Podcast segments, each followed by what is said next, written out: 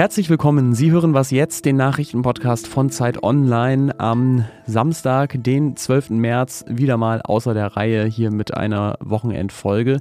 Ich bin Ole Pflüger und ich spreche gleich darüber, wie die EU-Länder auf den Krieg Russlands gegen die Ukraine reagieren und darüber, wie sie Falschmeldungen speziell zu diesem Krieg im Internet erkennen können. Erstmal die Nachrichten. Ich bin Anne Schwed, guten Morgen. Russische Militäreinheiten in der Ukraine rücken offenbar näher an Kiew heran. Darauf lassen neue Satellitenbilder aus den USA schließen.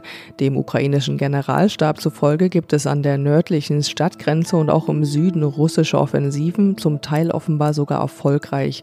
Auch um eine Autobahn nach Kiew soll es heftige Kämpfe geben. Der ukrainische Präsident Volodymyr Zelensky sagt in einer Videobotschaft, in Kiew und anderen Städten gebe es keinen Strom, kein Gas und kein Wasser mehr. Heute sollen weitere Menschen aus belagerten und umkämpften Städten in der Ukraine evakuiert werden. Für das Gebiet Sumi im Nordosten des Landes seien sechs Fluchtkorridore geplant, heißt es von ukrainischen Behörden. Insgesamt laufen die Evakuierungen aber schleppend. Hunderttausende Menschen sitzen in von russischen Truppen eingekesselten oder umkämpften Städten fest. Die Regierungen in Kiew und Moskau werfen sich gegenseitig vor, die notwendigen Feuerpausen zu brechen. Redaktionsschluss für diesen Podcast ist 5 5 Uhr.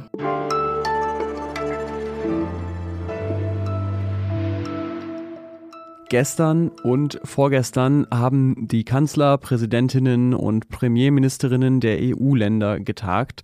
Das war ein sogenannter informeller EU-Gipfel, aber es war in Versailles an einem geschichtsträchtigen Ort also und es ging um riesige Fragen. Wie geht die EU mit Putins der russischen Aggression gegen die Ukraine um? Was bedeutet das für die Energieversorgung Europas und was für die Verteidigungspolitik? Und wie schnell sollte die EU auf eine Mitgliedschaft der Ukraine hinarbeiten?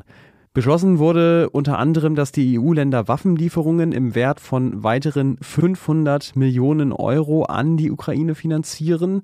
Und in welche Richtung der Gipfel ansonsten noch gewiesen hat, darüber spreche ich jetzt mit unserem Europakorrespondenten Ulrich Ladurna. Hallo. Hallo. Frankreichs Präsident Emmanuel Macron war ja der Gastgeber und er hat den Gipfel eröffnet mit den Worten, Europa muss sich auf alle Szenarien vorbereiten, unsere Demokratie ist bedroht. Was versucht denn die EU dieser Bedrohung entgegenzusetzen? Also Macron muss macht deutlich, dass die EU in ihrer Existenz bedroht ist. Ich glaube, das haben jetzt alle anderen Mitglieder auch verstanden. Er hatte seit seinem Amtsantritt immer die Meinung vertreten, Europa müsse souveräner werden, unabhängiger, sich selber verteidigen können. Das ist lange nicht verstanden worden. Jetzt ist es verstanden worden. Ich glaube, Macron kann deswegen in Versailles äh, mit gutem Recht sagen, ich habe äh, doch deutlich gesehen, was auf uns zukommt und jetzt müssen wir uns beeilen, um die Dinge äh, zurechtzurücken, die wir zurechtrücken müssen, um uns vor dieser Gefahr des im Ostland kaum zu schützen. Diese Idee von einem souveränen Europa, das ist ja eine, die Macron schon länger hatte und die auch anders ist als die Idee der deutschen Seite von Angela Merkel und jetzt Olaf Scholz. Was heißt das denn konkret?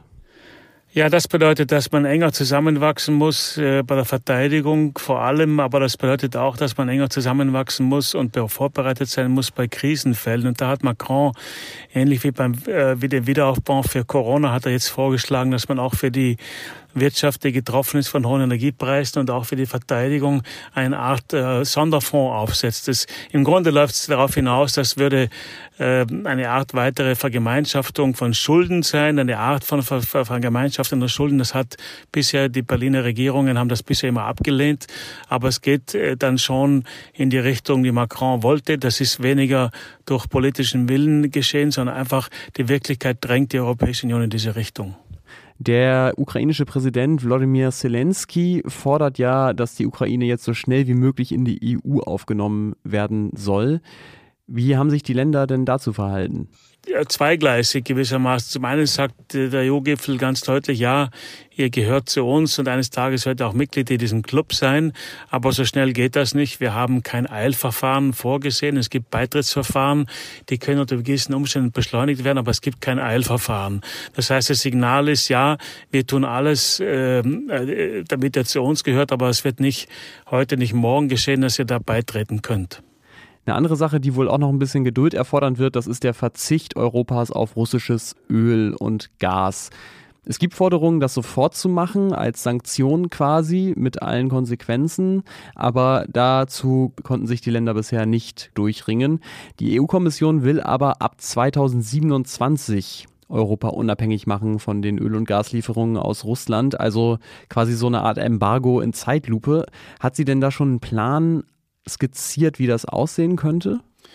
Es gibt äh, meines Wissens im Moment nur den Zeitplan. Es gibt schon ein paar Details auch. Also es gehört zum Beispiel jetzt dazu, dass man äh, Flüssiggasterminale ausbauen möchte in Europa. Das heißt Flüssiggas, das man dann zum Beispiel aus den USA oder aus Katar äh, ähm, ähm, importieren könnte. Ähm, es gibt allerdings einen Konsens darüber, dass man sozusagen aussteigen will aus der Abhängigkeit von Russland. Im Augenblick drängen vor allem die baltischen Staaten und Polen darauf, ein schnelles Embargo äh, gegenüber russischen äh, Gaslieferungen und Öllieferungen äh, durchzusetzen. Aber das ist im Moment nicht realistisch. Insofern ist das schon richtig, was du sagst, ist ein Ausstieg auf Raten. Aber er wird wahrscheinlich in den nächsten Jahren sicher kommen, weil man gesehen hat, dass man sich nicht abhängig machen kann von einem Akteur wie Russland. Ja, das wird auf jeden Fall eine große Herausforderung, kann ich mir vorstellen. Vielen Dank, Ulrich Ladurner. Gerne, gerne. Tschüss.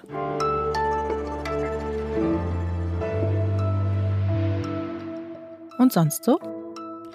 Das und sonst so ist ja ein Ort, an dem wir auch über Lichtblicke in der Welt berichten und die gibt es sogar in Zeiten, in düsteren Zeiten des Krieges. Heute möchte ich Ihnen folgende Geschichte erzählen, über die der israelische Fernsehsender Kanal 13 berichtet hat. Und zwar handelt sie von einem jungen jüdischen Mädchen, Fenja Bass, die im Zweiten Weltkrieg von einer Ukrainerin, Maria Blischkik, vor den Nazis versteckt wurde. Das hat ihr Leben gerettet und jetzt, viele, viele Jahre später, hat Fenjas Enkelin den beiden Enkelinnen von Maria geholfen, aus der Ukraine zu fliehen und sicher nach Israel zu kommen. Auch wenn Geschichte sich manchmal nicht wiederholt, in diesem Fall hat sie sich auf jeden Fall gespiegelt.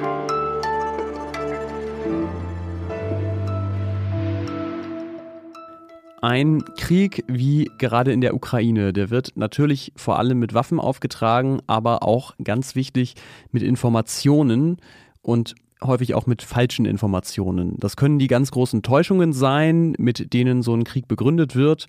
Wir erinnern uns an die angeblichen Massenvernichtungswaffen von Saddam Hussein im Irak oder eben jetzt auch die haltlose Behauptung von Wladimir Putin, in der Ukraine seien Nazis an der Macht. Es können auch einfach Euphemismen sein, wenn zum Beispiel die russische Regierung ihren Angriffskrieg als Militäroperation schönredet.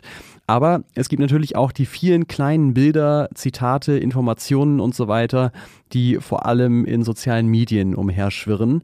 Und manche davon sind richtig und echt, andere falsch, andere vielleicht echt, aber im falschen Kontext.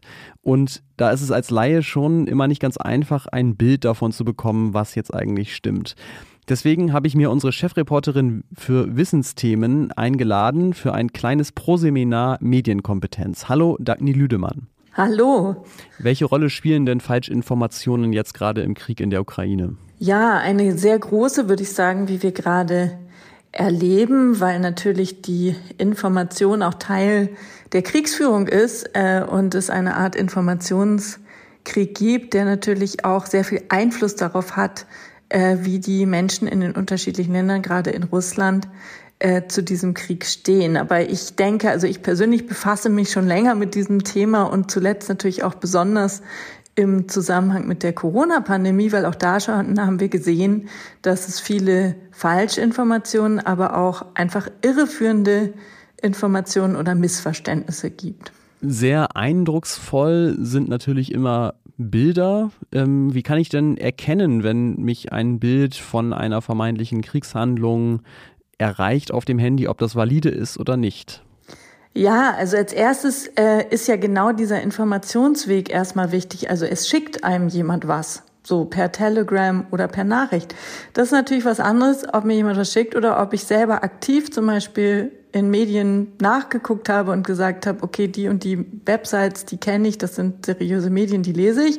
Oder mir schickt einfach erstmal jemand irgendwas. Das heißt, ich sollte erstmal nachschauen, was ist denn die Originalquelle von der Sache, die mir jemand schickt. Also ist das ein Zeitungsartikel aus einem seriösen Medium, den es auch wirklich im Netz gibt.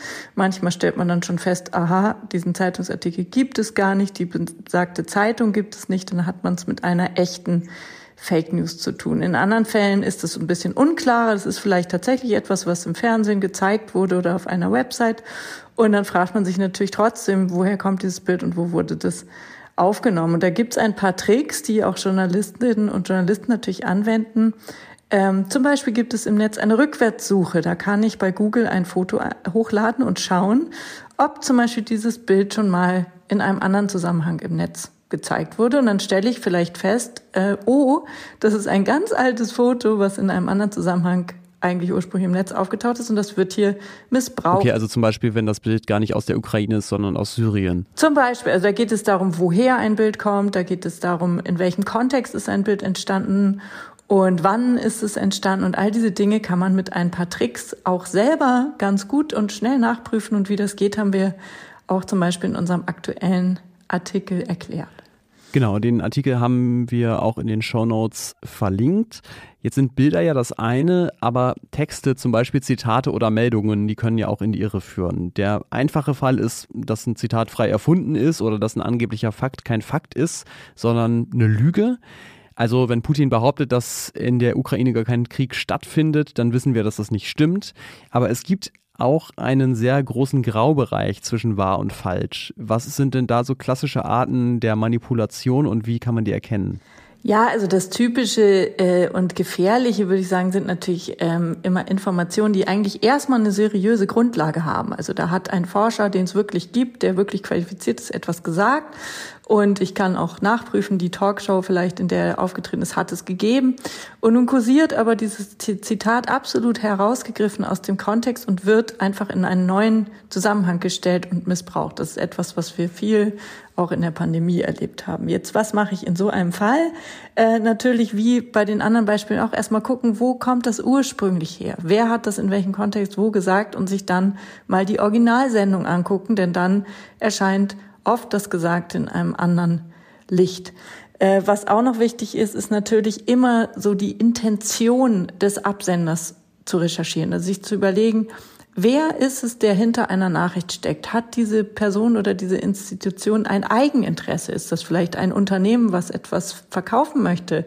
Ist das eine politische Organisation, die eine Kampagne macht?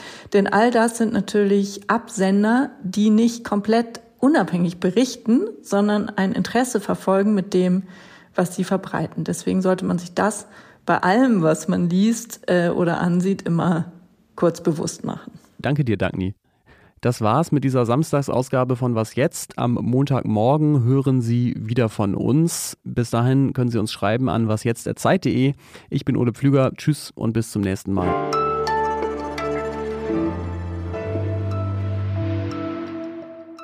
Ja, super. Und darf ich noch einen Tipp sagen?